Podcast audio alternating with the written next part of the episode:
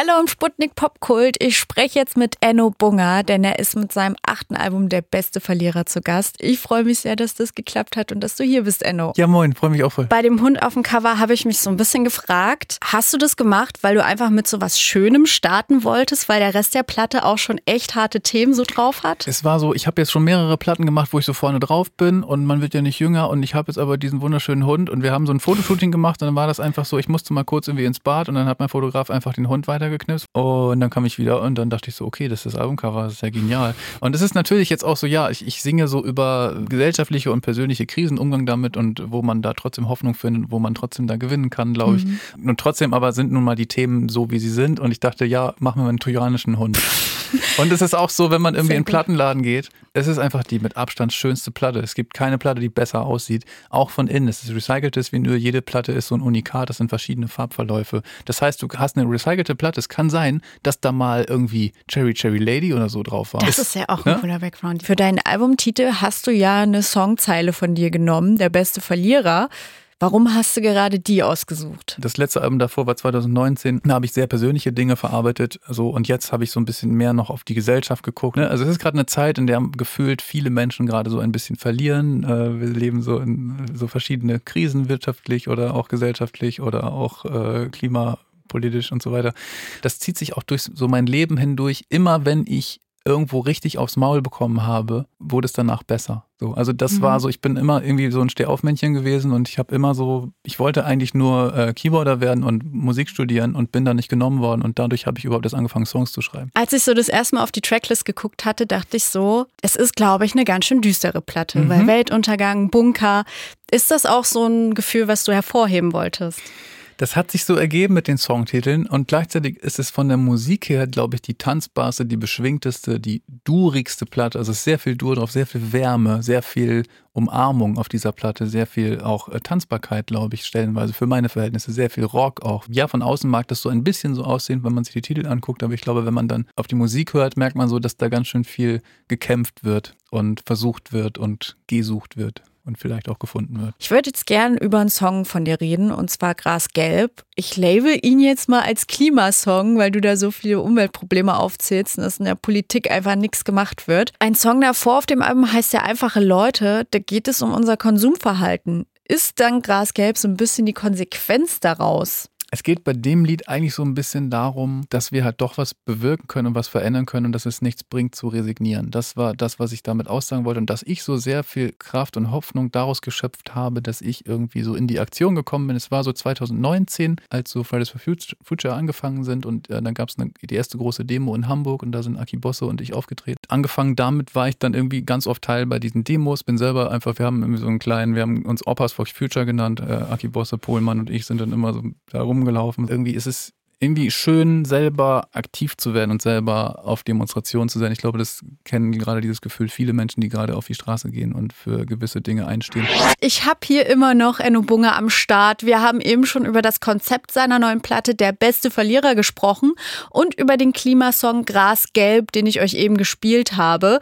Thematisch passt der Song Kinder da auch ziemlich rein, denn es geht um eine kaputte Welt, in der man keine Kinder bekommen möchte. Es ist ein, ein sehr trauriges Lied, würde ich sagen, das traurigste Lied des Albums, weil es das einzige ist, wo man das Gefühl hat, okay, da ist jetzt wirklich mal Resignation. Mhm. Aber gleichzeitig ist es unwahrscheinlich vorwurfsvoll, weil das so einen Vorwurf richtet an verantwortungsvolle Menschen oder verantwortungslose Menschen, die ihrer Verantwortung nicht gerecht werden. Ist das für dich so ein Thema, was schon immer so melancholisch war oder kam das jetzt so mit der Zeit? Das Kinderthema? Ja. Das kam mit der Zeit. Also das bezieht sich, also zumindest meine Version ist so, ich habe es ja mit Lina Mai zusammengeschrieben mhm. und sie hatte die Idee zu dem Lied und dann haben wir uns zusammengetan und das zu Ende geschrieben. Aber von ihr ist diese äh, Refrain-Idee, ich wollte immer Kinder haben. So. Bei mir war, ich war mir eigentlich immer sicher und jetzt ist es aber nicht mehr so. Ja. Das ist aber auch eigentlich egal, wie es mir geht, aber das ist auch etwas, was wir so mitbekommen haben in unserer Generation, dass es viele eben beschäftigt und viele sich diese Frage stellen und gleichzeitig habe ich aber auch mit vielen älteren Menschen gesprochen, die sagen, ja, diese, genau diese Frage haben wir uns natürlich auch gestellt, weil wir hatten damals auch irgendwie eine Scheißperspektive irgendwie so, ne, mit dem Kalten Krieg und so. Also die Zeiten waren ja noch nie so von außen, wenn man so von außen drauf guckt, dass es irgendwie jetzt, oh, jetzt ist die beste Zeit, um irgendwie das zu machen. Probleme, Herausforderungen gab es ja schon immer und es gibt auch immer irgendwie wird auch immer irgendwelche Lösungen hoffentlich geben. Jetzt geht es um ein Thema, was dich schon lange persönlich verfolgt, nämlich Depression. Deswegen gibt es jetzt hier eine kleine Triggerwarnung. Falls euch das gerade zu viel ist, dann schaltet bitte lieber weg. Wie schwer ähm, ist das für dich, so eine Krankheit zu haben, die außenstehende Personen eigentlich gar nicht wahrnehmen können? Ja, ist ja immer so die Frage, inwiefern können sie das nicht wahrnehmen oder ähm, also das, das ist tatsächlich ganz interessant, dass ähm, ich gerade so das Gefühl habe, dass sehr viele Menschen äh, eben doch ein Verständnis dafür haben, mhm. nur dass es eben tabuisiert war, dass viele Menschen ähm, nicht darüber geredet haben, nicht darüber reden wollten oder sowas, aber auch in meinem engsten Umfeld plötzlich Leute auf mich zukommen und sagen so, ja du Enno, ich habe nie mit dir darüber gesprochen, aber ich habe das auch seit zehn Jahren. Das betrifft viele Menschen und äh, mir hat es damals eben geholfen, als in der Pandemiezeit haben viele Männer vor allem sich geäußert, äh, ihre Erfahrungen geschildert, damit sich äh, hingestellt und gesagt, dass sie darunter leiden, auch schon länger oder gerade irgendwie eine Phase haben, wo sie nicht mehr können oder ähm, ja, das thematisiert haben. Auch Kulturschaffende waren das, ähm, Thorsten Sträter, Kurt Krömer und so weiter. Das hat mir geholfen, meine eigene Erkrankung äh, als Mann auch ernst zu nehmen, weil wir Männer oftmals mit so einem beschissenen Satz groß werden, dass wir irgendwie, oder das irgendwie war so der Leitsatz damals, dass gewisse Menschen keinen Schmerz kennen würden und das sollte irgendwie einem ein Vorbild sein und das ist einfach das Blödste, was man machen kann, weil damit entmenschlicht man sich selbst. Aber was ich sagen wollte, was viel wichtiger als irgendein Lied ist, ist einfach, es gibt Hilfe, es gibt Therapiemöglichkeiten für jede Person. Ähm, es gibt auch, wenn man, also reden hilft immer, redet mit euren Menschen, euren Angehörigen, aber wenn ihr nicht mit euren Angehörigen reden könnt, dann gibt es Telefonnummern, zum Beispiel die 0800 111 0111. Empfehle ich sehr, hat mir auch schon mal sehr geholfen. Und es gibt sehr, sehr viele Informationen im Internet, zum Beispiel bei der Deutschen Depressionshilfe, die hat eine Seite Fideo, heißen die. Da kann man sich auch sehr gut informieren. Niemand ist damit alleine.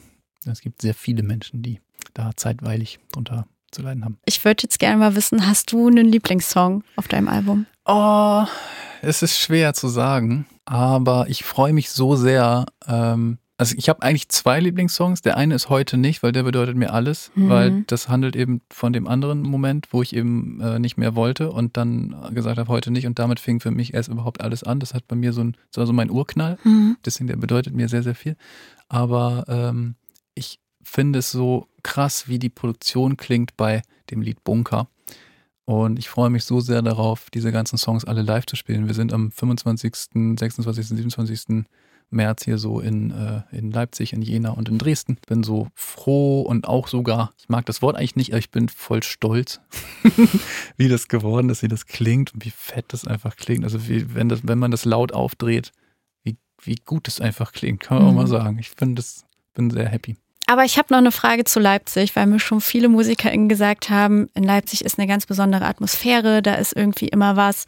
Und ich wollte wissen, ob du auch so Unterschiede zwischen den Städten merkst oder ob das halt auch einfach so ist, weil viele Freundinnen und Freunde von dir kommen. Bin immer super gerne in Leipzig. Ich war auch schon mal in Jena am Casablanca, das war auch super. Und bei mir ist es irgendwie Dresden. Also Dresden mhm. ist irgendwie so, dadurch, dass ich so dicke mit, mit den Woods bin und so und auch ganz viele Freunde von mir damals aus Friesland nach Dresden gezogen sind, um da irgendwie zu studieren, habe ich da irgendwie so, so ein, so ein zweites Zuhause und fühle mich da immer wahnsinnig wohl und jetzt irgendwie, genau, war da auch vielen Demos auch unterwegs mhm. und so.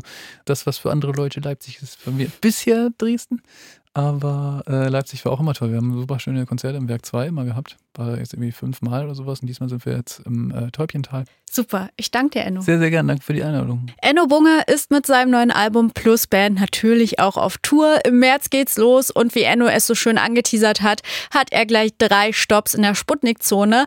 Er spielt am 25. März in Leipzig, am 26. in Jena und der große Tourabschluss ist am 27. März in Ennos Lieblingsstadt Dresden.